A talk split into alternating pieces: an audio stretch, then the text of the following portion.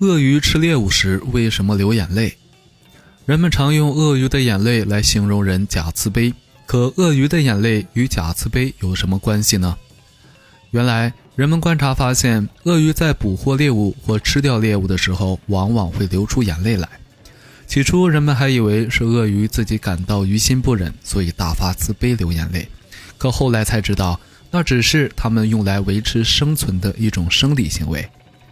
鳄鱼的进化并不完美，肾脏功能不完善，以至于它们体内多余尿素、盐类需要通过其他腺体帮忙来排出体外，而这种腺体就位于鳄鱼的眼睛下方。